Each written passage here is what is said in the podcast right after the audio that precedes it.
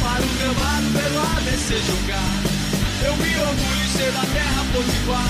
Eu vou para o gramado pelo ABC jogar. Chupa, bando de galado!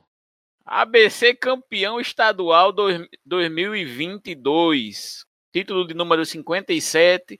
E este é o seu podcast Papo Alvinegro comigo, Diego e Breno Cardoso.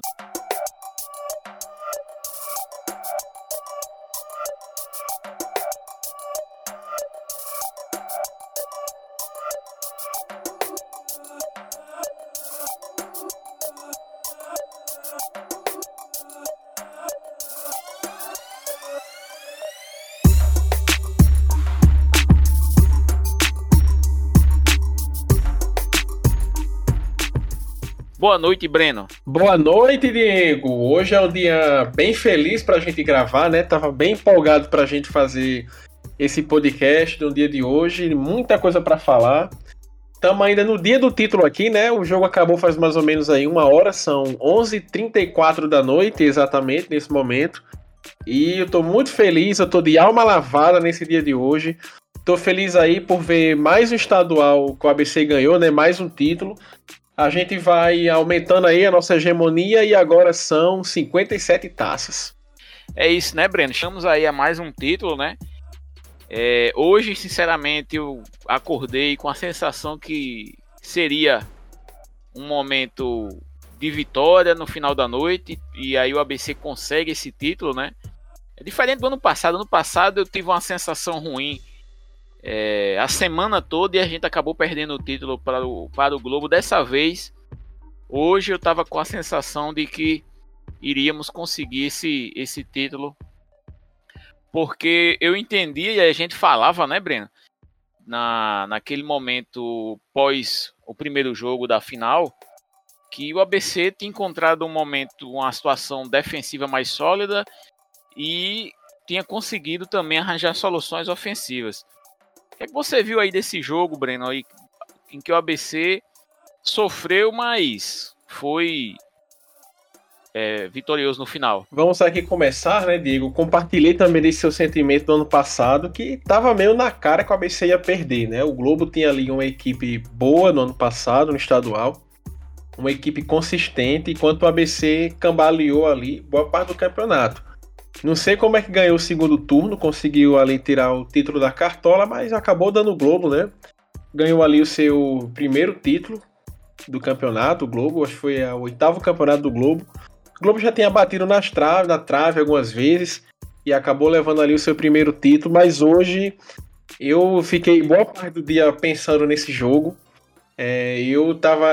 Eu não sabia assim, eu não sei se dizer a você se eu tava confiante, não tava, mas eu tinha receio de que ocorresse no jogo de hoje é, coisas que aconteceram é, no jogo de quarta-feira passada e no de domingo, em que o ABC foi extremamente prejudicado, marcações arbitragens duvidosas, o VAR tirando férias em Natal, né? Eu queria até até parabenizar aquela, aquela thumbnail que você fez no podcast passado, que resumiu muito bem ali o que foi o jogo. É, para vocês que não sabem aqui, a gente começa a gravar e depois, às vezes, que a, gente, que a gente coloca o título e cria aquelas artes, né? Que vocês veem quando vocês vão assistir o programa.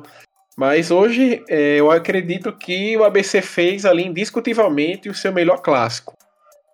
É, o ABC, o que o ABC não jogou hoje, né, nos cinco jogos anteriores contra o América, jogou hoje. É, o que o Alisson não jogou nos outros quatro jogos, é, nos outros cinco jogos o ABC jogou.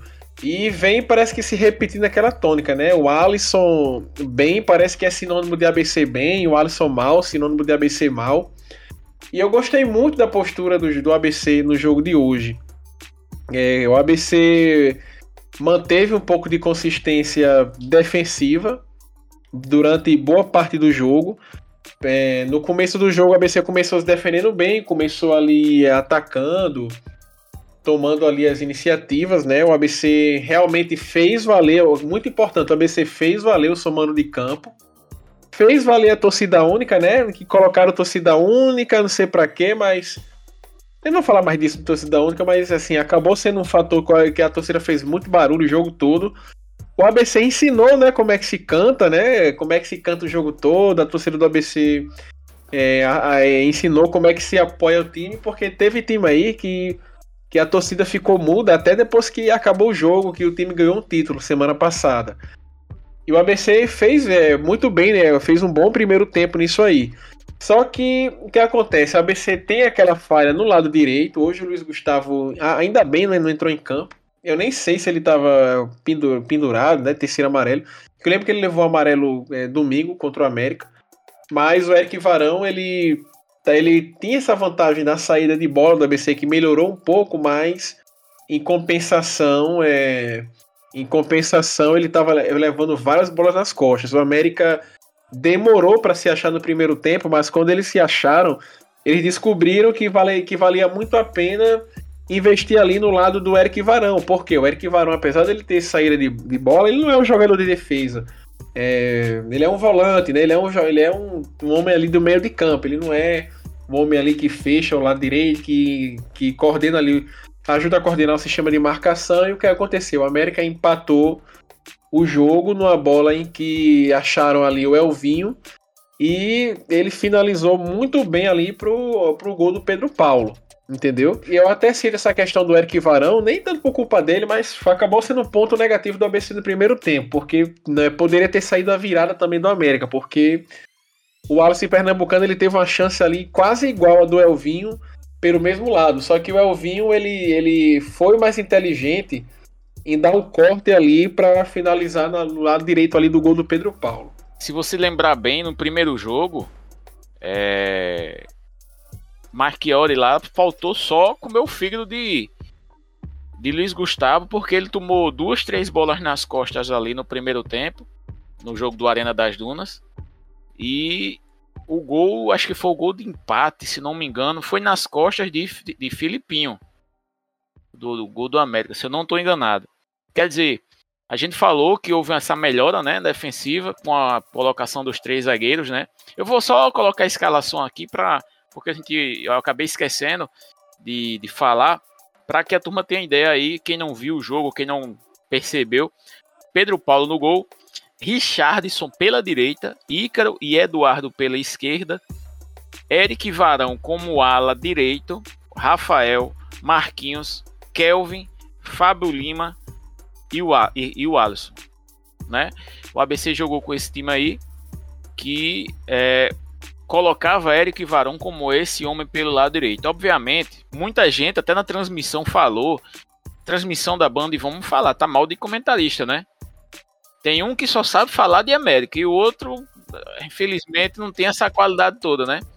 Mas nitidamente o ABC jogando um 4, um 3-5-2 aí, nitidamente era um negócio assim escancarado, né? Com, com Rafael fazendo ali a entrada de, da, da, na frente da zaga, dos três zagueiros, e Kelvin voltando, fazendo essa, esse trabalho de formiguinha no meio de campo ali, circulando a bola no ataque, né? E você vinha falando que o América achou esse gol com o Elvinho exatamente na segunda oportunidade que a bola foi lançada atrás de Eric Varão, porque se você for prestar atenção no gol, o, Wallace vem buscar a bola, ele consegue girar e, e lança Elvinho dividindo, correndo com na frente de Eric Varão que tenta se recuperar, não consegue, ele bate é, meio de lado e tirando do goleiro e faz o gol, né? Quer dizer, um erro que apareceu nesse esquema agora, na verdade já no jogo anterior e mostrou sua cara agora. E no segundo tempo, né, Breno? você vai falar aí, apareceu de novo do outro lado, só que pelo lado esquerdo, né? Sim, com certeza. É, no primeiro tempo, o Alisson, né? O Alisson acrescentou aí mais um o seu cartel, né? Mais uma credencial aí ao seu cartel de opções. É um gol olímpico.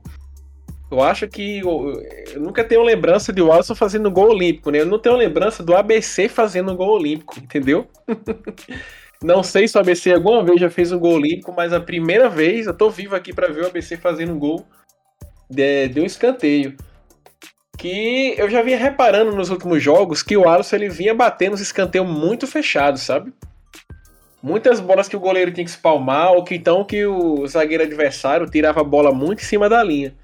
E hoje ele deu um, deu um pouco mais de sorte e a bola ali entrou direto, né? Pegou ali no pé da trave. O jogador, o zagueiro do América tentou tirar ainda, mas não deu.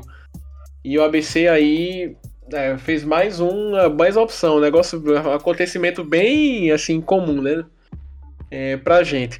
Outro destaque positivo também do primeiro tempo que eu diria é o Kelvin, né? O Kelvin, eu acredito que vem sendo o, motor, o motorzinho desse time do ABC.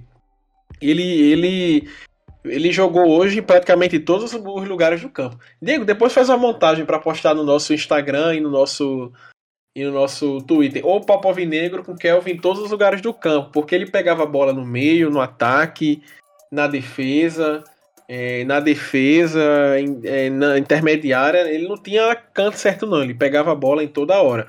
Nessa deficiência que o ABC teve é, com a falta do Alan Dias, não se engane, o ABC sente muita falta de Alan Dias, o Kelvin acaba preenchendo mais lugares no campo, né? Já que não tem um jogador ali para segurar a bola. E tem a hora que Kelvin pegava a bola muito atrás e não tinha nem quem sair jogando direito. E aí ele tinha que praticamente é, definir tudo sozinho. Você pontuou bem, é exatamente isso, né? Kelvin ele vinha buscar essa bola, até porque dessa linha de meio de campo aí, é, que nós tínhamos é praticamente enfileirado um do lado do outro ali. De, de Eric Varão até Filipinho, Kelvin era esse cara à frente. Ele não é dessa linha defensiva, ele é mais uma linha ofensiva. Mas ele era esse cara que jogava por trás de Alisson. Às vezes auxiliando Fábio Lima na, na esquerda, às vezes pela direita, como esse ponta, não é? E aí nós víamos. É, é um jogador que eu, sinceramente, eu tenho até dúvida se ele vai conseguir, se ele vai terminar o ano no ABC. Certo? Assim, se eu tivesse que apostar até pelo histórico recente, eu acredito que ele vai receber alguma proposta para sair do ABC. Vamos torcer, acender vela aí para que isso não ocorra, né? E aí, né, Breno, o primeiro tempo terminou dessa maneira que você falou, né? O América conseguiu achar um gol em duas falhas ali do ABC. É... O Alisson fez esse gol olímpico abrindo o marcador. E o segundo tempo começou meio complicado, né? Isso mesmo. No segundo tempo, a América se soltou mais um pouco, né? Se no primeiro tempo a América praticamente jogou só no erro do ABC e nada mais, ali nos 15 primeiros minutos o América tomou muitas iniciativas, lançava muitas bolas na área, é, predominava ainda o contra-ataque nas ações do América, só que eles começaram a ter ali um pouco mais de efetividade. Não sei se é porque o time do ABC é, cansou um pouco. Não sei se, ele, se é porque eles descobriram que as laterais que as laterais do ABC eram bastante deficientes né, em, em questão defensiva. É, o que me faz acreditar até que o, o, é, a parte lá de desempenho do América, o setor de desempenho do América, até conheço um rapaz que trabalha lá, eles observaram muito bem esse time do ABC. Eles analisaram muito bem as deficiências do time do ABC, porque em todos os jogos você via como eram os gols que o ABC levava deles, entendeu? Eles sabiam, eles sabiam onde explorar é, esses pontos fracos. E, Diego, a gente quase cravou aqui. É, a gente vê o modo que o ABC ia perder no campeonato. Por quê? O que é que a gente falava muito? Filipinho sabe atacar bem, ele beleza, ele, ele como ala, ele apoiando o ataque, beleza, mas é, Filipinho, em termos defensivos, é algo bastante complicado. É, hoje, mais uma vez, né? Hoje, mais uma vez, teve um pênalti ali em cima dele. Se o pênalti de domingo é, foi algo, é, uma passada de mão no ABC, vamos ser direto, né? O pênalti de hoje, praticamente assim, você não tem do que reclamar. O jogador, ele, ele ali na jogada em que a bola estava quase perdida, linha de fundo ele foi tentar ali dar, é, dar uma canelada na bola, o jogador do América conseguiu dar um toque e a bola veio direto no braço dele, entendeu? Eu não sei ainda porque o juiz é, foi marcar aquele pênalti com VAR, porque até quem estava fora do estádio viu que aquela bola pegou no braço dele e foi pênalti ali que foi é, convertido pelo Wallace Pernambucano. Aí eu já tava imaginando, caramba, cara, o ABC perdeu o campeonato de novo, cara, com gol de, perder o campo, perder para o América de novo com, com gol de Wallace Pernambucano e lá vai começar aquela zoação. Só que o jogo do América acabou aos 15 minutos do segundo tempo. Depois disso aí, o América não jogou mais. É, só deu ABC, o ABC foi, foi ali por tudo ou nada, foi é, realmente buscar assim as jogadas de ataque, foi ali é, tentar empatar, empatar o jogo para pelo menos ver se ia para os pênaltis. E o Filipinho, ele, digamos assim, é, deu um pouco de uma redimida, né? Ele tem ali do jeito dele. O Filipinho, ele numa jogada em velocidade ali pelo lado esquerdo, ele conseguiu ele conseguiu fazer aquilo que ele sabe fazer melhor, né? Aquela jogada de velocidade no ataque do adversário, levar a bola ali até a linha de fundo e cruzar na área. Uma tabelinha com o Alisson, né? E isso, a tabelinha com o Alisson, repare, mais uma vez o Alisson aparecendo, né? É, o Alisson a gente vinha reclamando que ele estava é, sumido nos clássicos, né? Uma, uma, foi algo com razão, a queixa que a torcida do ABC vinha tendo. Hoje, apesar dele não ter controlado muito bem as ações do ABC, mas ele participou dos três primeiros gols do ABC, entendeu? Ele, ó, ele fez uma tabelinha com, com o Filipinho. O Filipinho ali foi derrubado pelo jogador do América. Um pênalti ali meio infantil, porque a gente sabe, quando o jogador vai tá indo muito rápido na hora, qualquer coisinha, o jogador vai cavar o pênalti. E eu acredito que o Filipinho ele foi muito inteligente nesse sentido. Ele não estava ali na área naquela hora com a, com a intenção de, de, de, provocar um lance de gol. Eu acredito que ele foi para aquela bola para cavar o pênalti e conseguiu. E o Alisson ali converteu é, mais um gol no campeonato estadual. Acho que ele finalizou o campeonato com 11 ou foi com 12 gols ali. 11 foi 12 gols, né? Foi o artilheiro do campeonato. Ele é artilheiro do campeonato, acho que são 12 gols. 12 gols. Passou ele, eu acho que ninguém fez nem 6 ou 7. Desse ano, a artilharia foi é, assim disparada. E aí que veio o turning point do jogo, ponto de virada do jogo, né? Entrou ali no lugar do, do Rafael, entrou ali o Jefinho, né? Um jogador que era muito criticado por todo mundo a gente vinha criticando muito, porque o Jefinho ele não estava se movimentando bem. O Jefinho era um 9 que não estava fazendo gols, entendeu? E ali no escanteio pelo lado direito, pelo lado esquerdo, escanteio pela lateral esquerda, o Alisson colocou ali a bola na cabeça do, do Jefinho para virar o jogo. E aí, meu amigo, daí foi, é, foi só alegria, né? É, eu lembro que depois do jogo, do, depois do gol do América, é, qualquer coisinha o jogador do América caía, perdia um, dois minutos, né? Logo depois do, do gol do América, o Alisson Pernambucano já deu uma caída, teve que entrar até o carro é, maca para poder tirar ele do campo, o goleiro começou a cair, caía um pro lado, um pro outro. Eu sei que de repente, depois que o ABC empatou, virou o jogo e virou o jogo, ficou todo mundo de pé, né? Só que aí é que eu fiquei feliz. O ABC não diminuiu o ritmo, mesmo depois de virar o jogo, entendeu? O ABC não deu aquela tranquilizada desde virar o jogo. Por quê? Se o América empata, meu amigo, vai para os pênaltis. E aí, no finalzinho do jogo, o Fábio Lima, né, ali numa jogada é, pelo lado direito, é, lançaram o Fábio Lima na área e ele aí deu números finais da partida de 4 para o ABC né, e 2 para o América.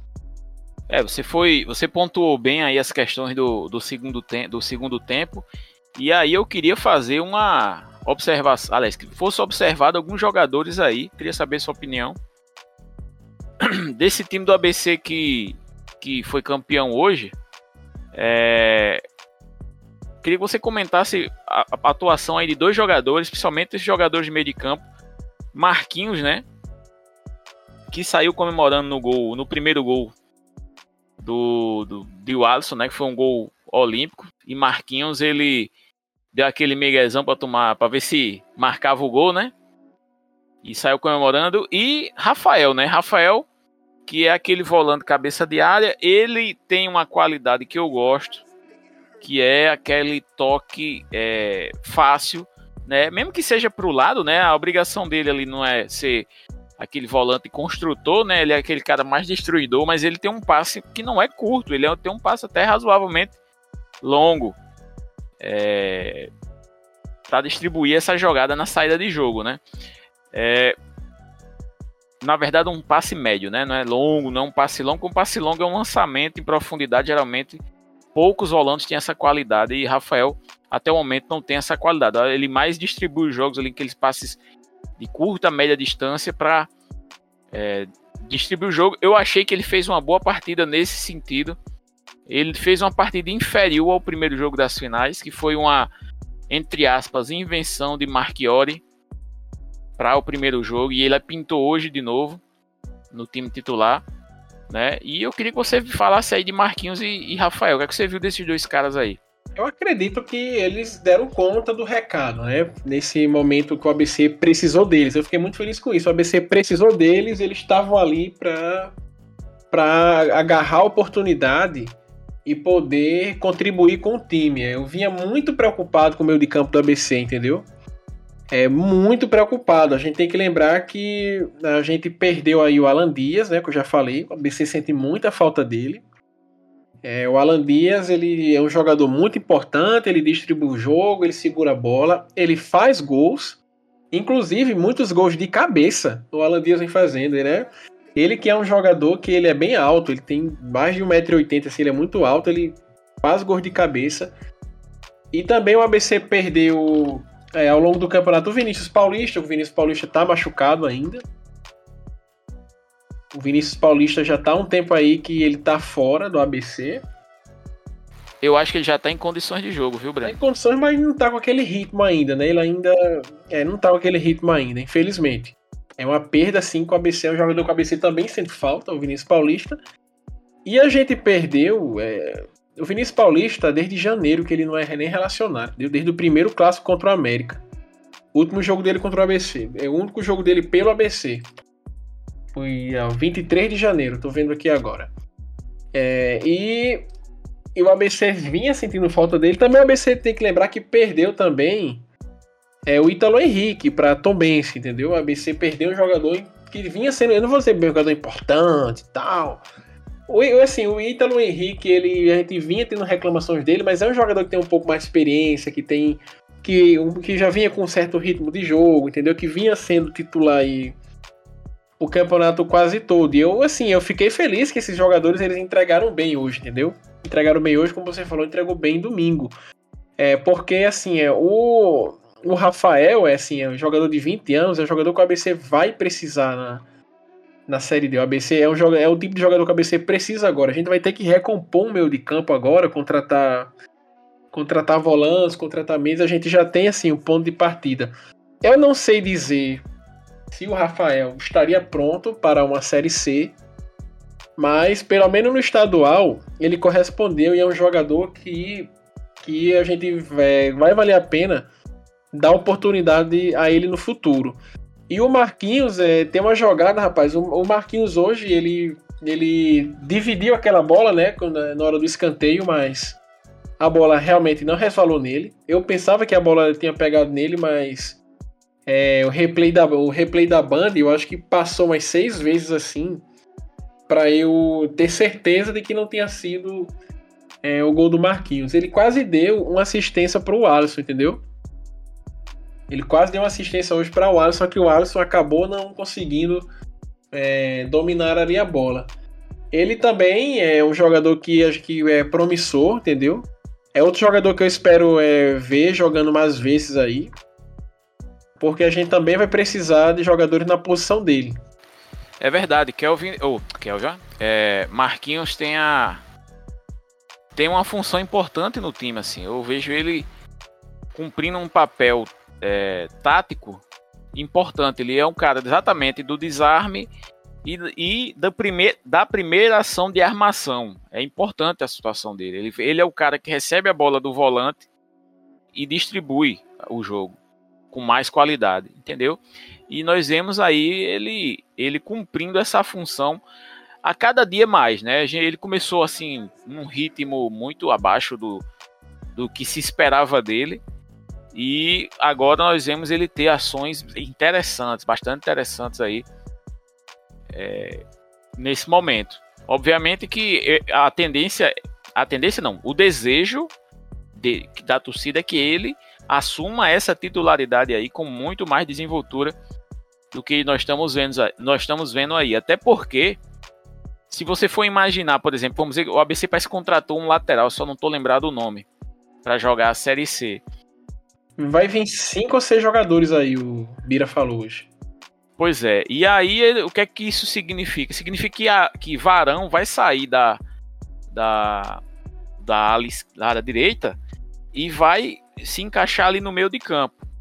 E aí vai haver a disputa entre Marquinhos e Varão para ver quem é esse cara que vai fazer essa distribuição aí no, no meio de campo, né? E aí com a disputa, nós sempre quando ocorre a disputa, existe a melhora do time, né? O time consegue sempre ter um nível mais elevado a cada jogo, porque ninguém quer ir pro banco. E aí eu, assim, você falou aí de acabou de falar de, de Rafael, de, de Marquinhos. Eu queria que você falasse aí de dessa é, dessa armação aí da, def, da defesa, né? Porque temos aí Richardson como zagueiro pela direita, Ícaro como zagueiro da sobra, né? O zagueiro central ali. E o Eduardo, que eu sempre disse aqui que deveria ter chances como zagueiro pela esquerda. Na transmissão, como eu digo, a transmissão da banda é uma lástima, né? E, e olha que tem jogador de futebol, e jogador na, na brincadeira. E os caras falando que Richardson era lateral direito do ABC. Richardson, acho que ele não chegou a passar do meio de campo nenhuma vez. Pelo amor de Deus. Nenhuma eu, vez. Eu só, via Richardson, eu só via Richardson no ataque quando era escanteio. Olhe lá. E viu? olhe lá. E aí se comentava isso. Que é que você, você imagina aí desse trio de defesa? Né? O ABC deve contratar mais um zagueiro, né? Porque se você for imaginar que se o ABC tem. Já vai, a partir de agora, jogar com três zagueiros, se você tiver quatro no elenco, é pouco. Com três com, a com um esquema com três zagueiros, a tendência é que você precise de cinco até seis zagueiros no elenco, né? Obviamente, os jogadores da base é, estarão à disposição, mas certamente será necessário contratar zagueiros com mais qualidade, né? Diego, para ser sincero com você, eu tenho minhas dúvidas se o ABC vai jogar ou não com três zagueiros, entendeu? Eu acho que pode ter sido uma uma, uma situação excepcional esse, esse esquema do ABC com três zagueiros, porque realmente a defesa vinha lastimável, entendeu? Você tem que juntar três ou quatro para sair um. Tem que se espremer muito ali para sair um. É, realmente a gente, a gente sem, sem uma boa marcação pelas laterais. A gente com o zagueiro, por exemplo, o Ítalo, que foi titular, acabou sendo titular para todinho. Ele, ele, ele é, vinha também comprometendo. Ele vinha comprometendo, a gente tomando vários gols fáceis, várias bolas. Eu acho que talvez a solução encontrada aí foi tentar um esquema com três zagueiros. Porque assim, quem, é, quem são os treinadores hoje que vem jogando com esquema de três zagueiros? Só naqueles esquemas lá que, que é do, do chamado futebol moderno que monta com 3, 4, 3 e fica um no meio de campo. É, você bota um lateral na zaga, né? Assim, em termos mais crassos, você bota um, um lateral na zaga e, e fica um meia é, alternando na lateral também, para você é, variar ali no esquema com quatro zagueiros, mas vai ter como fazer isso no ABC. É, de toda forma, a gente jogando com, é, com três ou quatro zagueiros vai ter que vir reforço na zaga, entendeu? Essa zaga aí não aguenta, não aguenta é, uma, uma série C é, porrada que vem por aí. A série C é, vai um campeonato muita força, precisa na defesa e a gente não tem ainda um material humano. Eu digo que, assim, desse esquema defensivo do ABC, só quem vem ali é, me, é, só que eu, assim, o jogador que eu tô mesmo satisfeito mesmo ali é só um, que é o Richardson, entendeu? É, os outros, assim, é, a gente sempre tem no, tem vários pés atrás. É, o, Ita, o Ícaro, o Ícaro, é, o Ícaro começou muito mal o campeonato e terminou mediano para baixo agora ele vai ser. Ele tem condição de ser titular no ABC? Eu não tenho totalmente confiança, total confiança nele. É, o goleiro Pedro Paulo. Pedro Paulo foi mais uma vez muito bem, entendeu? Eu, eu não, assim, não recordo nenhum gol de, desde que ele tá no ABC que tenha sido uma, uma falha crassa dele, entendeu? Só teve aquele gol que a gente tomou contra o Altos que dizem que ah, ele bateu roupa, mas a gente não sabe como é que tava a visibilidade dele no lance, mas é o único, é o único gol que eu tenho pé atrás, mas não, assim, não, é um, não é um goleiro que teve muitas falhas, mas é, eu, eu tenho muita dificuldade assim, em confiar em goleiros com pouca experiência, entendeu? Ele é um jogador de 24 anos, anos ainda. Goleiros que me passam é, certa segurança já são goleiros perto dos 30, entendeu? Não sei. É um incógnita, é um incógnita para mim ainda o, o Pedro Paulo em campeonatos brasileiros, apesar de ele ter um mérito muito grande de, de ser agora bicampeão estadual, entendeu? Ele também estava naquele elenco do Globo junto com o Varão no ano passado. É, o Felipinho, ele, ele tem esse problema que a gente sempre fala, ele não marca bem, mas ele apoia de maneira satisfatória no ataque, né? E aí a lateral direita tem que vir dois, não é só um não, tem que vir dois laterais direitos aí para compor o ABC. Então eu acredito que a, que a defesa a gente vai ter que refazer é, quase do zero. Se a gente é, tiver ainda esse problema todo na defesa, eu acredito que pode continuar um esquema com três zagueiros.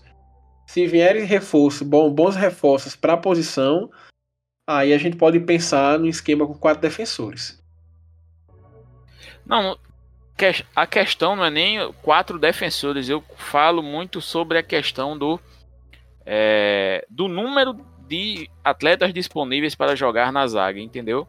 Obviamente, não, não quero quatro defensores ou assim quatro zagueiros, não é jogando, não é isso. A questão é o número de jogadores para disputar a competição. Só isso. Mas obviamente que obviamente que nós temos é, é que entender que às vezes não o ABC talvez não tenha nem condições de trazer um número muito elevado de jogadores para esse momento da, da Série C mas vai ser necessário, como como eu venho, venho falando e Breno também acabou de falar, né? É, outra coisa que eu queria perguntar para você, Fábio Lima, né? Fábio Lima subiu de rendimento aí no, nos últimos acho, quatro ou cinco jogos aí, vem mostrando um nível de eficiência no ataque bem grande. Se você for observar, é bem, bem visível que ele influencia positivamente no time. Quase todos os jogos ele tem pelo menos um passe para gol. E nessa final fez até um gol de cabeça ali no, numa antecipação que ele fez, o último gol do jogo, aos 44 do segundo tempo. Ele antecipou a, o lateral esquerdo e, e marcou. Quer dizer, um jogador que já havia uma expectativa muito grande quando ele foi contratado. Ele começou assim meio lento, mas no final do, do, do campeonato estadual ele assumiu uma, uma, um protagonismo aí nesse ataque do ABC bastante interessante, né? Concordo com você, o Fábio Lima tem sido um jogador importante nesse elenco, ele subiu muito de, de produção aí a cada jogo, né? Ele conseguiu fazer o nome dele aí aos poucos, né? Foi trabalhando e se tornando um jogador importante para o ABC. A gente tem aquela dúvida, ah, quem é que vai sair do time do ABC para o Fábio Lima entrar. Será que o Fábio Lima vai ser titular? Hoje eu considero ele indispensável nesse time aí, entendeu? Ele é um jogador importante que pode dar muita opção de ataque ao ABC. Se o ABC acertar meio de campo, é, o ABC pode ficar com um ataque bem poderoso aí nessa Série C, com o Fábio Lima de um lado, dando velocidade de um lado, e o Kelvin, né, indiscutivelmente, dando é, velocidade para o outro um podendo é, suprir o outro numa, numa, num jogo que o outro faça mal e até também é, servindo de fator surpresa para o adversário. É um jogador bastante importante nessa campanha do ABC e diria que é um jogador também é, é possível alvo de proposta. Sim, infelizmente é, é, é, o é o risco de é o risco de fazer um bom trabalho, né? Ele, ele, ele assumiu aí como eu disse, uma postura protagonista, né? Nesse momento final do campo da competição e conseguiu esses, esses é, bons desempenhos que o credenciam certamente a, a voos mais altos. Obviamente que ninguém deseja a saída dele, principalmente no momento que ele se, se acerta no, no time, né?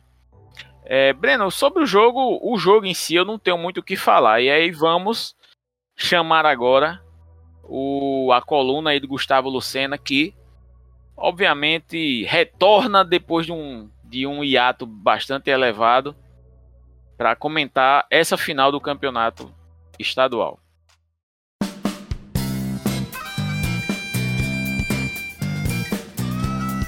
Coluna do Gustavo Lucena. Só digo uma coisa: foi essa torcida fantástica, essa frasqueira que fez a diferença hoje. Sem ela, eu acho que dificilmente o ABC venceria o jogo da forma que venceu. Foi ela que empurrou. É, foi a velha frasqueira de outrora que é, empurrou o time em campanhas históricas como na Série C 2007, na Série C em 2010. É, é essa frasqueira que tem que ser presença obrigatória em todos os jogos do ABC na próxima Série C, que vai ser um campeonato muito difícil. Por isso eu acho que o principal reforço que a diretoria tem que fazer para a Série C é manter a Frasqueira junto, jogando com o time em estado de guerra para empurrar o ABC ao seu lugar merecido, que é a Série B.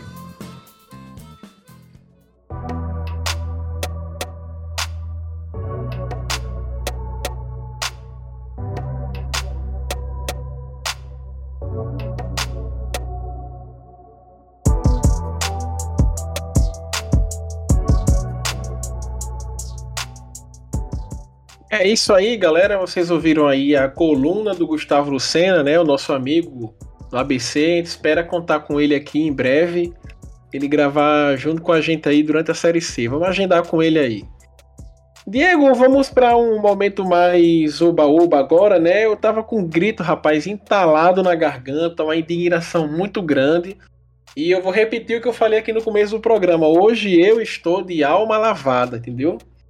O ABC ganhou um campeonato que pode-se dizer que foi é, contra tudo e contra todos, porque assim depois que o ABC ganhou, ganhou o primeiro turno, pareceu que estavam querendo fechar o cerco contra o ABC, querendo que, que pelo menos é, o campeonato tivesse uma final e até tentaram é, passar é, a mão grande mesmo do ABC, tentaram passar a taça do ABC para que ela não ficasse em Ponta Negra e, e fosse aí para outros caminhos, né? Seja Japecanga, seja seja a Rodrigues Alves. Só que hoje é, eu posso dizer que o respeito voltou, entendeu? O ABC hoje é, fez um fez o respeito voltar. É, todo mundo que estava indignado hoje, eu acredito que está muito feliz agora eu acredito que é um título que a gente pode sim comemorar com vontade. A gente tem muito a se orgulhar do que, do que o time fez em campo, que eles transformaram toda aquela, aquela nossa indignação da última quarta-feira, do último domingo, em quatro gols. Pois é, né, Breno? É aquilo que eu disse no começo do podcast, né?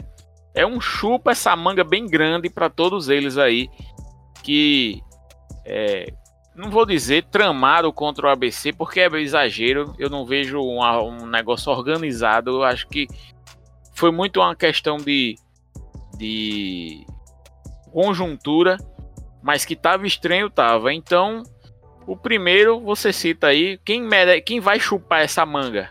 Rapaz, eu vou começar aqui com um ex-jogador do América que virou comentarista, o Júlio Terceiro.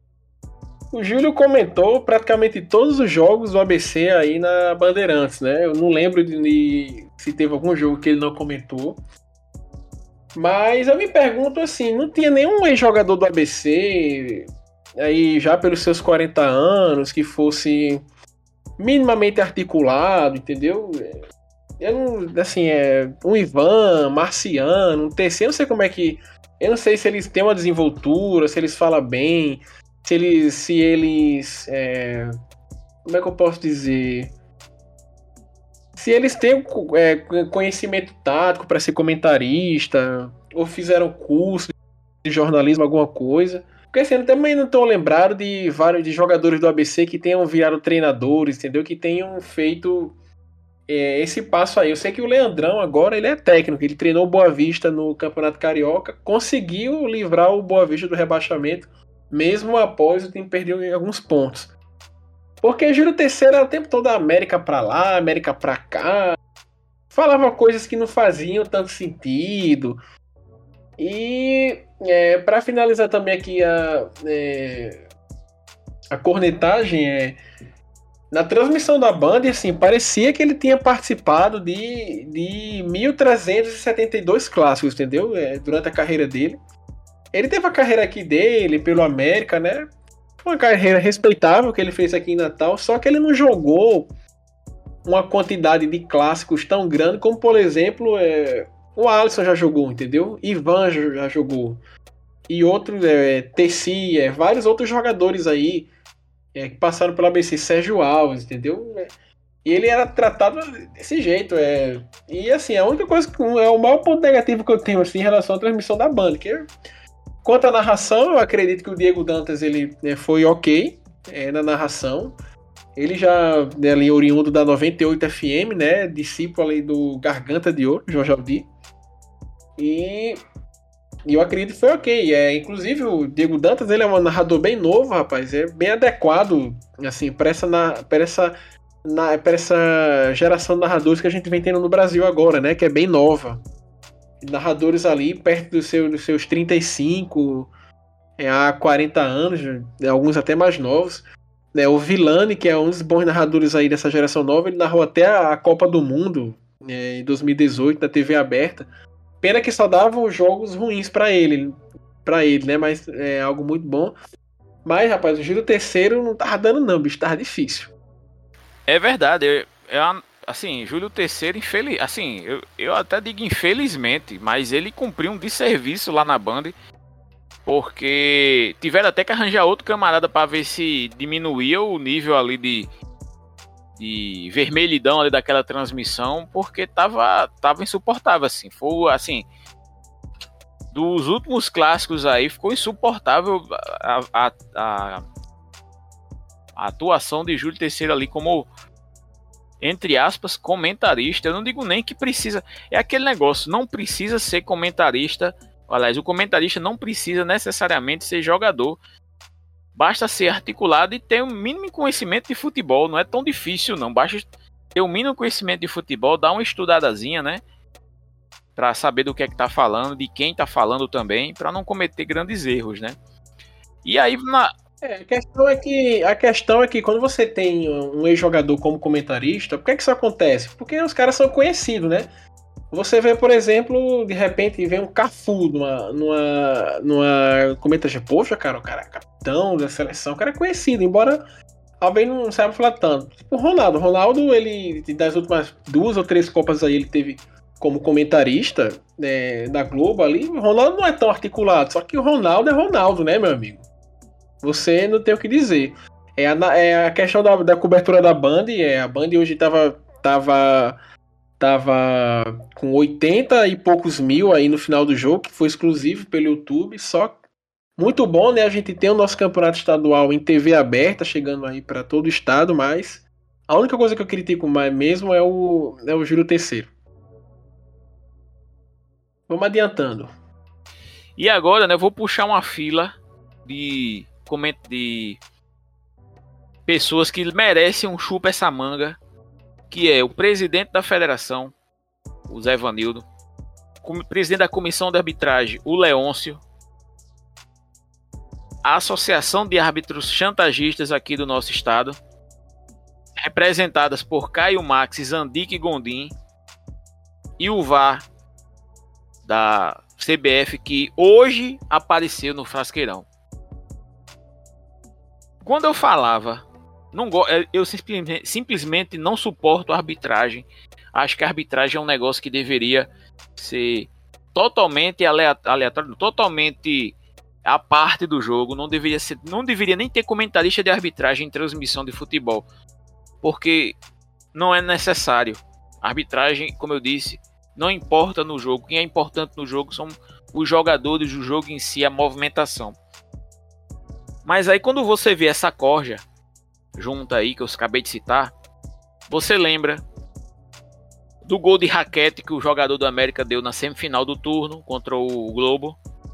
A raquetada que ninguém viu, nem impossível ninguém ter visto o jogador do América levar a bola com a mão, fazer o gol de mão mesmo. Ele deu uma raquetada, foi uma raquetada. Se fosse tênis, ele tava com a raquete na mão, tinha feito um gol de raquete ali. Impossível ninguém ter visto aquele gol.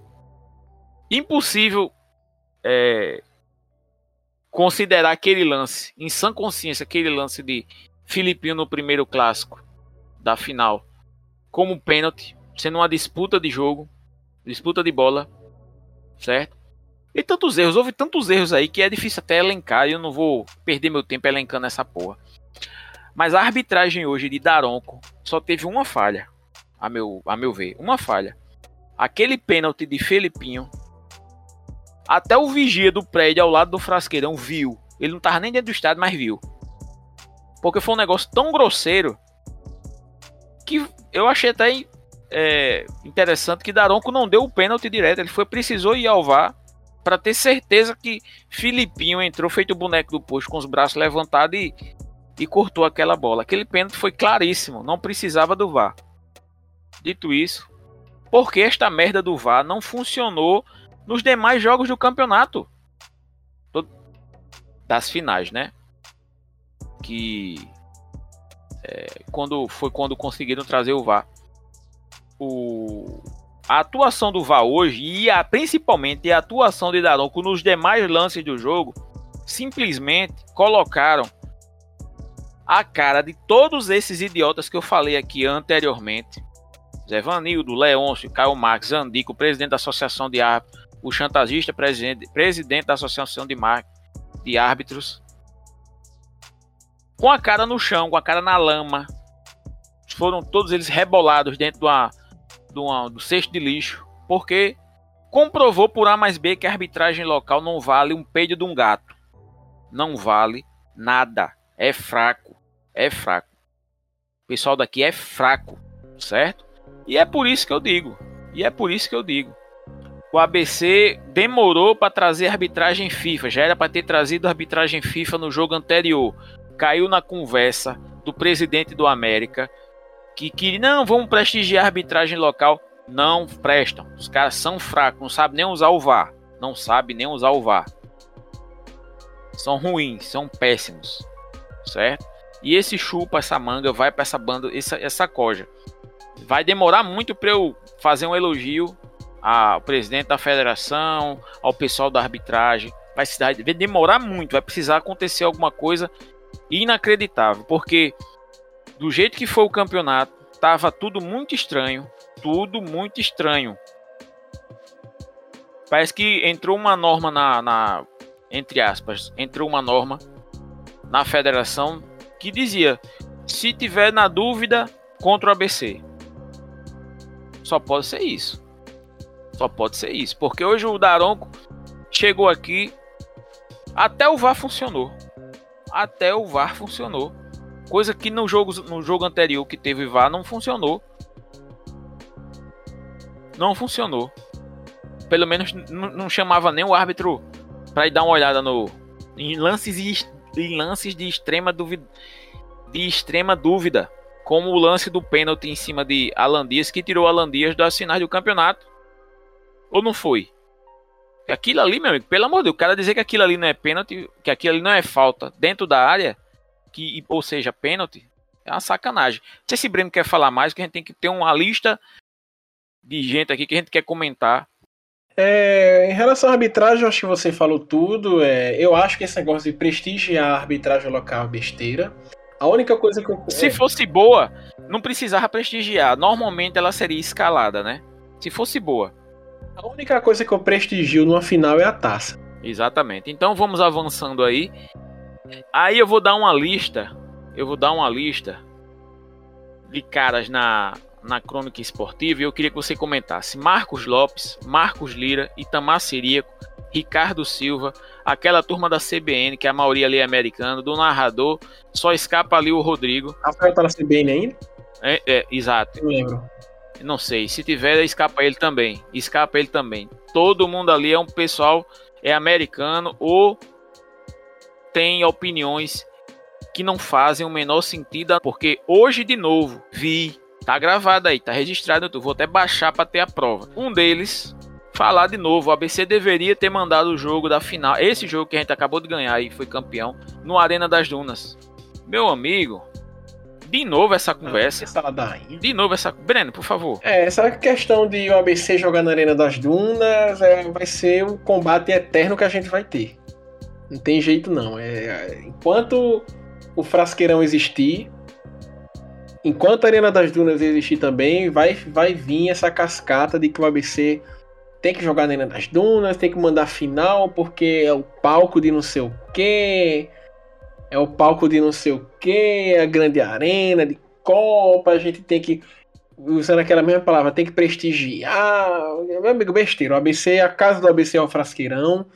É, nossa história tem que ser escrita no Frasqueirão, entendeu? Nossa história vem sendo escrita no Frasqueirão.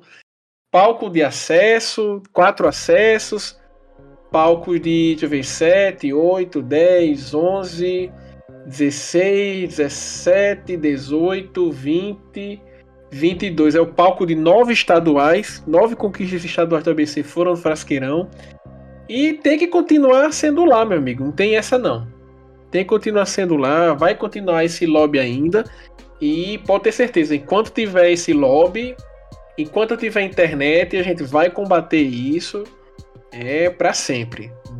A gente mesmo que todo mundo esteja concordando, pode ter certeza, a gente vai sempre estar tá lá para para defender a nossa casa. O ABC tem que fazer jogos importantes no Frasqueirão. Não, e pior de tudo é que eles vão de encontro até a matemática. Se você for observar, no último jogo eles enchem a boca para falar que foi colocado 21 mil, 21 mil pessoas na Arena das Dunas, não sei o que. 8 mil gratuidades. É, eu fiquei sabendo dessa história. 8 mil gratuidades. Tudo bem, Vamos relevar. Eles têm o direito de fazer o que quiser com essas gratuidades. Podia estar todo mundo de gratuidade ali, não tinha problema. Mas é um registro.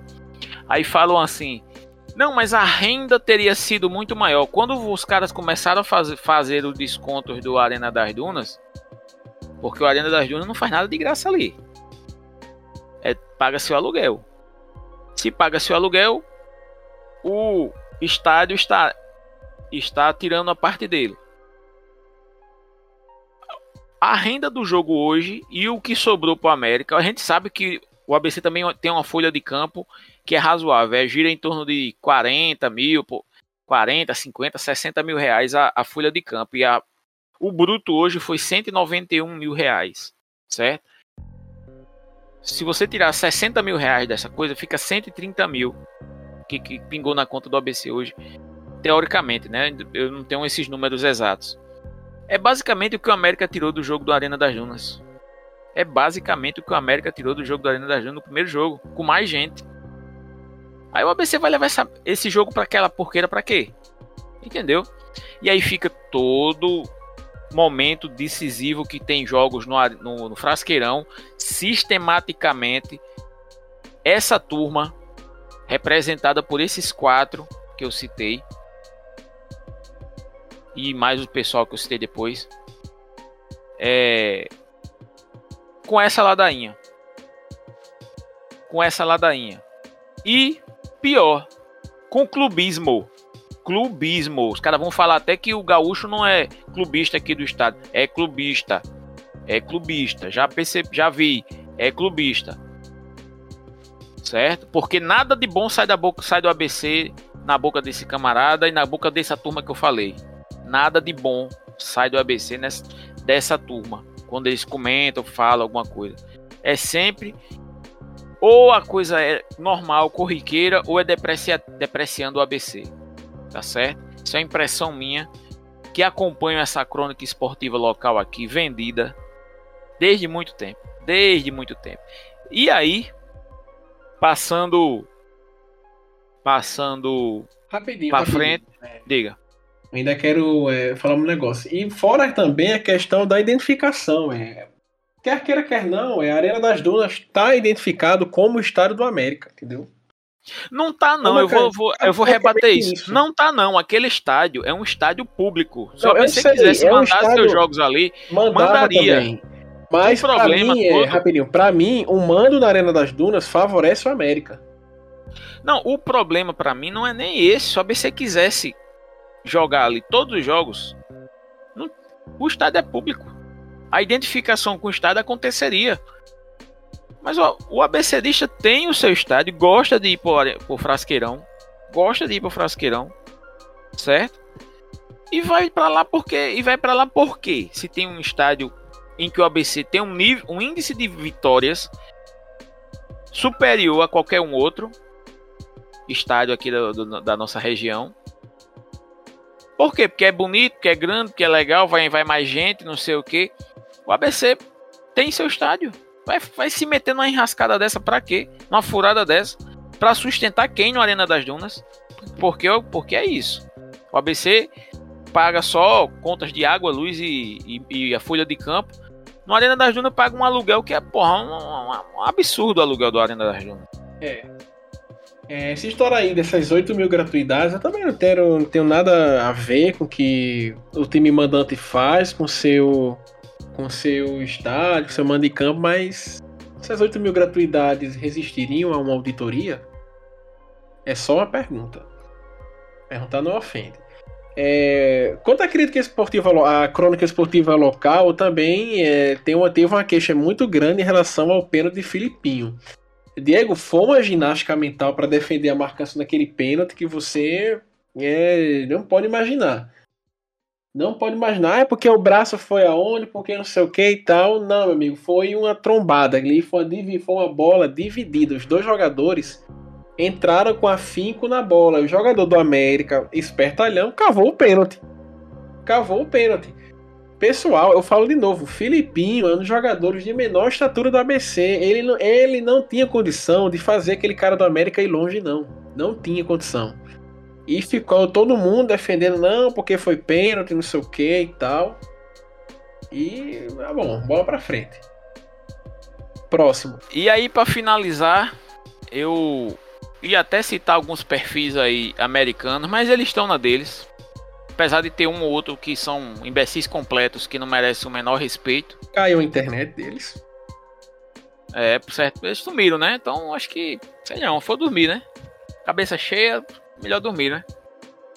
Mas eu queria falar do, do Ministério Público do, e, da, o, e do Comando Policiamento da capital. Não é possível que numa cidade do tamanho de nada. Natal é, uma, é a menor capital do Brasil. Não tem outra cidade que. outra capital que seja tão pequena como Natal. O territorial? Fique claro. Em termos territorial. É, Natal é uma cidade que você sabe onde são os focos de violência. Se eu, eu vou citar aqui uns três, Breno cita mais três aí tranquilo. Por exemplo, Pittsburgh ali na Prudente tem confusão ali. Lá na frente do onde era o hiper, na, ali tem confusão ali. Geralmente se marca, se marca alguma coisa. Na BR 101 tem confusão. Geralmente tem alguma coisa acontecendo. Na zona norte, em alguns, em alguns bairros, tem confusão também. Certo? Ou seja, isso independe de futebol. Independe de ser clássico.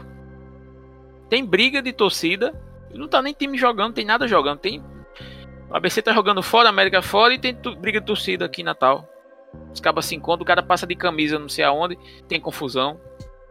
Por exemplo, Potilândia. Se você for em certos dias do, da semana, se você for em algumas quebradas ali em Potilândia, você é capaz de levar uns tapas com a camisa do ABC. Porque é um, é um reduto da máfia. Todo mundo sabe que o reduto da máfia ali em Potilândia. Todo mundo sabe. Aí vem o policiamento da capital, o Ministério Público, porque essa turma não, anota, não assina, né? Bota as notinhas lá. O Ministério Público recomenda torcida única nos clássicos. Recomenda por quê, meu amigo? Tá tendo briga dentro do estádio? Não. Tá tendo briga no entorno do estádio? Eu vou dizer até que tá. Mas é muito pequeno, é muito pouco. É muito pouco. E aí o cidadão vai, mais uma vez, sendo cerceado.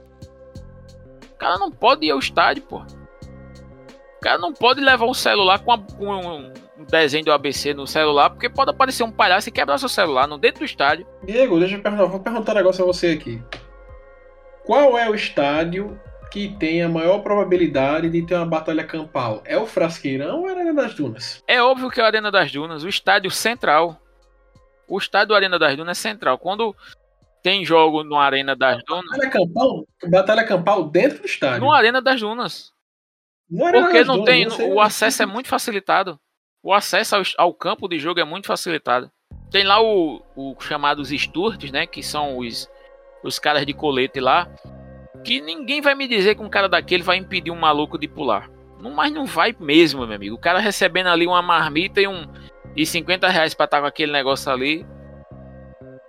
Vai nunca entrar na frente de um torcedor com risco de levar umas porradas. No dentro do estádio, a Arena das Dunas é muito fácil o cara entrar no gramado.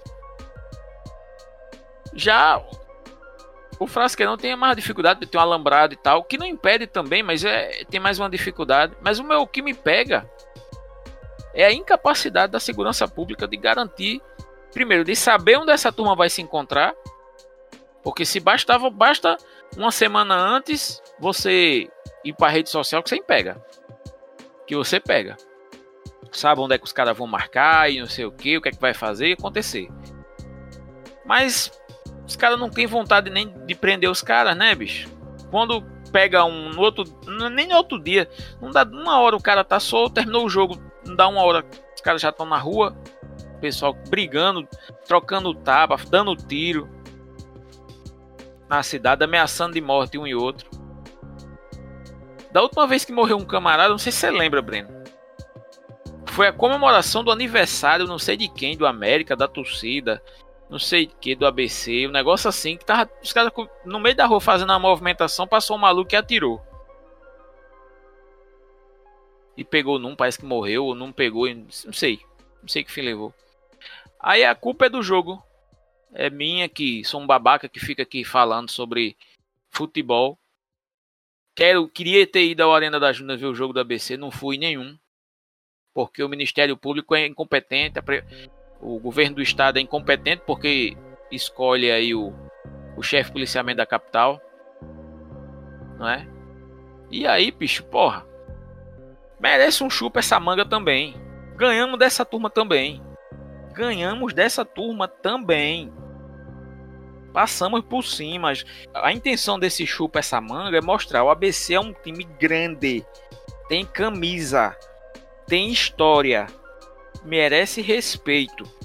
E quando a torcida, o time, a direção do ABC é menosprezada, chega ao ponto de ser ridicularizada com ações que são alheias ao ABC, mas que são atribuídas ao ABC com certas coisas. Uma reviravolta dessa, um revés desse aí, é bem pregado. É bem pregado pra essa galera. Pra esse tanto de gente que eu falei aí, que a gente citou aqui. É isso que eu digo sempre. Você que é ABCdista, não deixe, não deixe que- o ABC seja menosprezado, diminuído em momento nenhum. É sua função como ABCdista bater de frente. Não precisa ir à via de fato, porque o, a agressão física é o, é o argumento dos idiotas, dos incompetentes e dos despreparados. Vá lá e bata de frente no argumento. Mostre por que não é. Porque o ABC. Mostre por que o ABC não é isso que eles estão dizendo. O ABC é grande. Você não precisa entrar nas vias de fato. A história do ABC é suficiente para você argumentar contra qualquer um que for ultrajar a nossa história. Exatamente. Muita. Eu, amiga, a gente é do. Eu não sou nem esses caras velhos. Tá entendendo? Os caras antigos de 70 anos, pô. Eu, tenho 40, eu vou fazer 40 anos esse ano. Eu já vi coisas do assim no, no futebol daqui inacreditáveis. Coisa de o ABC quebrar o varal, de tão pesada que é a camisa. De tão pesada que é essa. Você viu que coisa linda, bicho? Gustavo Lucena falou aí. Falou aí da torcida, da torcida do ABC. Tu viu que coisa inacreditável aconteceu hoje? A torcida do ABC não parou, meu amigo. O ABC levou uma virada em casa. Tava ganhando de 1 a 0, levou uma virada em casa, a torcida não calou, meu amigo. Não se calou. É um negócio importante, cara. É um negócio de. Assim, é uma posição de. De proeminência na sociedade. A torcida do ABC é lasca. A torcida do ABC é pica, meu amigo. Tá entendendo? A torcida do ABC é grande. Não é porque é numerosa, não. Porque podia ser numerosa e ser calada. A torcida do ABC muda o patamar do ABC. Sempre foi assim. Eu lembro quando a gente era do, do Machadão. Machadão nunca foi um estádio bom de se assistir jogo, porque você viu o jogo muito longe e tal. O, o, o estádio precisava estar muito cheio para que as, o grito da torcida ecoasse. Mas a torcida do ABC invariavelmente fazia diferença. Fazia a diferença no Machadão, faz diferença no Arena das Dunas quando permitem que o ABC, que o ABC vai sempre em minoria porque não manda jogos lá e é normal. Mas cala a boca de uma meia dúzia. Cala muito a boca, é muito grande, a torcida é muito barulhenta. A torcida vai para cima. E eu não sou nem um, e eu não sou nem um perfil de, de torcedor que, que faz essa algazarra toda no, no campo. Mas eu percebo, eu vejo eu vejo. Gritar gol é fácil, cara. Coisa mais fácil do mundo é gritar gol, porra. Pô, gol é o momento máximo do futebol. Negócio grande mesmo é você numa, numa baixa, você ir lá e buscar, meu amigo. Pegar o time, vamos lá. Pegar o time, pegar os caras, os caras tudo cabeça baixa e começar a ABC com o do povo e começar, uma porra lá, vamos lá, vamos lá, vamos lá. E a torcida do ABC faz isso a torcida do ABC conhece o hino do clube. Esse aí, você, você tá chegou tá no ponto agora que eu gostei. Você sabe o que é que eu tô falando? Não é modinha, não, velho. Você vê aquelas meninas, você vê aqui jogo do adversário aí. Pô, aquelas meninas bonitinhas, galeguinha, sei que, sabe? Aqueles boy altão, fortão, os caras parecem que come a esteroide, sabe? Come esteroide no café da manhã. Os caras parecem um, uns monstros de grande. Manda cantar o hino do América. Os cabos não sabem nem que é o América. Não sabe nem onde é a sede social deles lá. Não sabe. Não sabe que tem CT lá em Japecanga. Que tem estádio lá na puta que pariu. Não sabe, cara. Agora peça pra um torcedor. Aquele caba todo canha, é, acanhado, sabe? Acaba que vem lá 3, 4 anos pra assistir a porra de um jogo em Ponta Negra, cortar a cidade de sei quantas horas da madrugada aí pra voltar pra casa. O cara vai sair do estádio cantando um hino, porra. Você tá entendendo? Qual é a diferença? Qual é a diferença entre ser ABCdista e ser mais um? Ou ser mais um? Essa é a diferença do nosso time, cara. E é isso que eu fico assim, chateado. Fiquei muito chateado. Eu não sou sócio do ABC já faz um. Vou ver quantos anos sai que eu. Desde 2016 que eu não sou sócio do ABC. Porque eu me senti traído pela, pelas direções do ABC. Me senti traído e até hoje eu não, não me recuperei ainda. E deixei de ser sócio do ABC. Mas sempre que o ABC precisa de mim, eu tô lá, pô. Hoje eu não fui porque eu dei uma bobeira, tava com, com, com muita prova para fazer na faculdade. E acabei da terça-feira indo atrás de ingresso já não tinha mais. Tá entendendo? Ser ABCdista, ser ABCdista é diferente, Breno. Fala aí. É. Eu nunca fui pro Frasqueirão sem que tenha ouvido o hino do ABC sendo cantado completamente pelo menos uma vez. Isso não existe. E o hino, rapaz, é a grande identificação que, que o clube tem, né? Você pode citar como, a, como identificação dos clubes as cores, o hino, estádio, a cidade onde ele é. Agora, o hino do ABC é marcante. Eu costumo dizer que o hino do ABC é, é uma das letras de hino brasileiros mais inspiradoras que eu conheço. Você é, você de repente jogando no ABC, você diz que você se orgulha de ser da sua terra potiguar quando você vai é, programado ver um ABC jogar. Cara, vai dizer que naquele jogo ABC 3, Palmeiras 2, você não sentiu orgulho de ser potiguar. Pô, foi o time daqui, poxa, tal, tal. Cara, essa, essa, essa é uma poesia que Dozinho fez. Puta que pariu. Inacreditável, bicho. Você foi. Inacreditável. Você foi no. Você foi no âmago do hino do ABC. O hino, o hino do ABC, ele é um hino divertido e forte pra caralho. É muito forte o hino do ABC. Ele é muito forte, mas ele é divertido. Aquele negócio de é bolar pra ali, é bolar pra lá. Que é, sabe, é a brincadeirinha que Dozinho fez, porque o hino do ABC é um frevo. É um frevo. Frevo é divertido, é, é um, uma música animada, né? Mas você foi. É, ele rima, rima. As rimas são muito boas, cara. O adversário entra no campo perdido, salve o mais querido. Ele rimou perdido com querido. Uma, uma, uma rima que não é incomum. O hino do ABC. Então, é isso que eu tô dizendo. Você. Mas você. Deixa eu voltando, só pra. Eu jogo pra você de novo. Mas você foi no âmago do hino. O cara não vai pro estádio porque vai ver a seleção brasileira, os melhores jogadores. O cara vai porque o cara é potigó e é abecedista lascado, mano. O cara é, é muito abecedista. E ele tem orgulho dessa porra, meu irmão. Tá entendendo? O cara tem orgulho, meu irmão. E ó, o hino do ABC, vocês vão. Vocês podem reparar que ele tem uma nuance, a poesia do hino do ABC. É uma poesia simples o hino do ABC, entendeu? Você não tem aquelas construções clássicas bem elaboradas, é uma poesia simples. E o hino do ABC, ele tem também uma, uma nuance que ele desperta o seu amor pelo clube. Você, quando você diz, né, salve o mais querido, salve o mais querido, você se orgulha, né, de ver o ABC jogar. E ele também faz você, ele também desperta o seu amor pela terra potiguar, entendeu? Pela nossa cidade natal, entendeu? Por onde, pelo nosso estado Rio Grande do Norte, onde, onde a gente nasceu, é, onde a gente, onde a gente se criou. Vocês entenderam? Qual é o hino de clube que vocês conhecem que que fala também da região da cidade, de onde ele é, do estado? Eu não conheço. Muito se fala no hino do Flamengo, não sei o quê. Uma...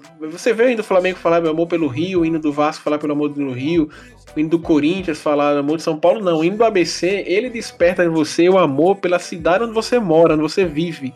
Ou então quem não vive em Natal, ou então para quem não vive em Natal, é, que tenha a lembrança da cidade de Natal, onde, onde seu time tá jogando, entendeu? E mais, ele destaca que é a mesma coisa. Tá entendendo? Ele é, ele, ele transforma. É a mesma coisa, ele equipara, é verdade, ele equipara o, o orgulho pelo time e o orgulho da terra. Que, que tá. Olha que incrível essa, essa poesia. Exato. É a mesma coisa. Ele, ele diz assim, ele diz claramente. Eu me orgulho ainda ser da terra potiguar quando eu vou para o gramado ver o ABC jogar. É a mesma coisa, o ABC e o, e o Rio Grande do Norte, e Natal. É a mesma coisa, cara.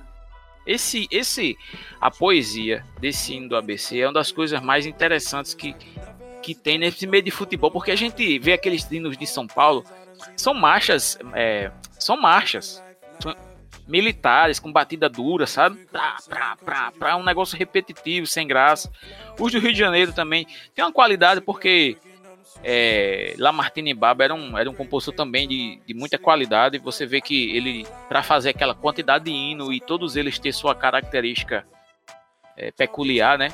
É, é, interessante, mas de modo geral, os, os hinos dos clubes do, de futebol do, do Brasil são marchas, são é, inspirações bélicas e você tá entendendo? O âmago, que eu tô dizendo, Breno foi muito feliz. O âmago do hino do ABC é transformar o ABC e o Estado na mesma coisa. Quando o cara tem orgulho de ser potiguar, o cara é, orgulho, é, ele é orgulhoso de ser ABCdista. É o que o hino tá dizendo. E vice-versa, quando o ABC entra em campo, o cara que tem orgulho de ser potiguar, o cara se representa. Você tá entendendo? Cara se vê representado é um negócio muito potente, bicho. É um negócio muito interessante. Muito interessante. E, e esse é um sentimento importante de passar para os jogadores, entendeu? Que os jogadores eles saibam que eles não estão carregando ali somente o nome da carreira deles, entendeu? Mas eles estão carregando é, todo o sentimento de uma, de uma sociedade, o sentimento de uma terra que, que empurra esse time aí para frente há mais de 100 anos, entendeu? Construído é com muito sacrifício.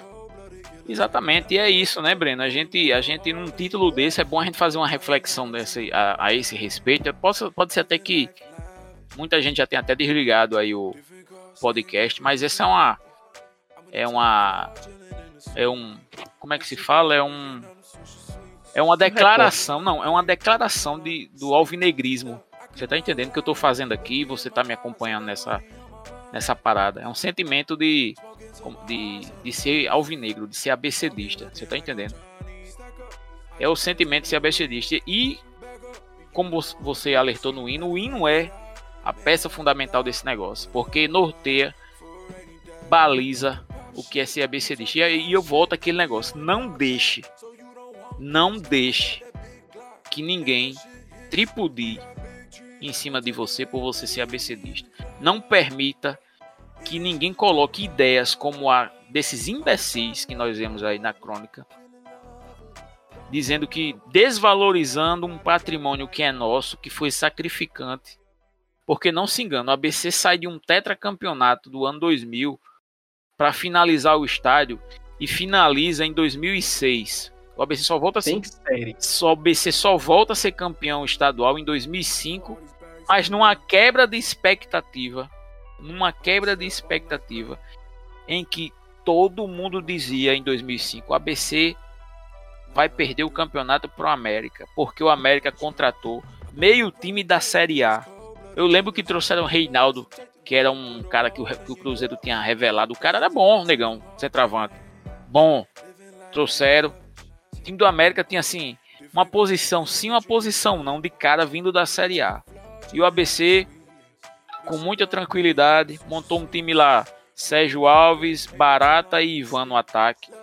E não vou dizer que é um catado na do meio para trás, mas era um time absolutamente questionável. Não estava encaixado. Quebrou o varal a camisa do ABC. Virou o jogo. Quebrou as expectativas e ganhou aquele campeonato de 2005 sem condições. Sem condições. Por quê? Porque havia um esforço muito grande para terminar o Frasqueirão. E terminamos o Frasqueirão em 2006. Sem sucesso em 2006. Mas é o que eu estou dizendo a você. Existem exemplos na história pra, que demonstram, por A mais B, a pujança do ABC. Por isso, não permita que digam o contrário. O ABC, na comparação com nossos times aqui adversários locais. Não tem nem, nem, tem nem cheiro, não tem nem começo. Não tem nem começo. E é isso, né, Breno? Mais alguma coisa a acrescentar aí? Não, é isso aí. É, colocações muito felizes aí suas. A BC aí quebrou o varal esse ano, é indiscutível. Todo esse contexto. Camisa pesa. Camisa pesa demais, mano. Aquela camisa branca pesa demais, mano. A camisa branca do ABC. A listrada também, porque o ABC, eu sou de um tempo que o ABC não tinha camisa titular definida. Inventaram de mudar o estatuto em 2000 e qualquer coisa e disseram que a branca é a 1 e a preta e branca é a 2. Mas eu sou de um tempo que o ABC jogava um ano com a branca, o outro ano com a listrada. Dito isso, o ABC, minha camisa branca do ABC, eu sou tarado na camisa branca do ABC. Quem me conhece sabe, eu tenho uma outra camisa listrada, mas eu sou tarado na camisa branca do ABC é pesada, meu amigo. Você tem que ter responsabilidade para usar uma parada daquela. É isso aí, galera. Um abraço a todos aí. Próximo podcast já vai ser mais no clima de série C. Aguardamos vocês aí. Valeu. Valeu, galera. Até o próximo podcast. Um abraço.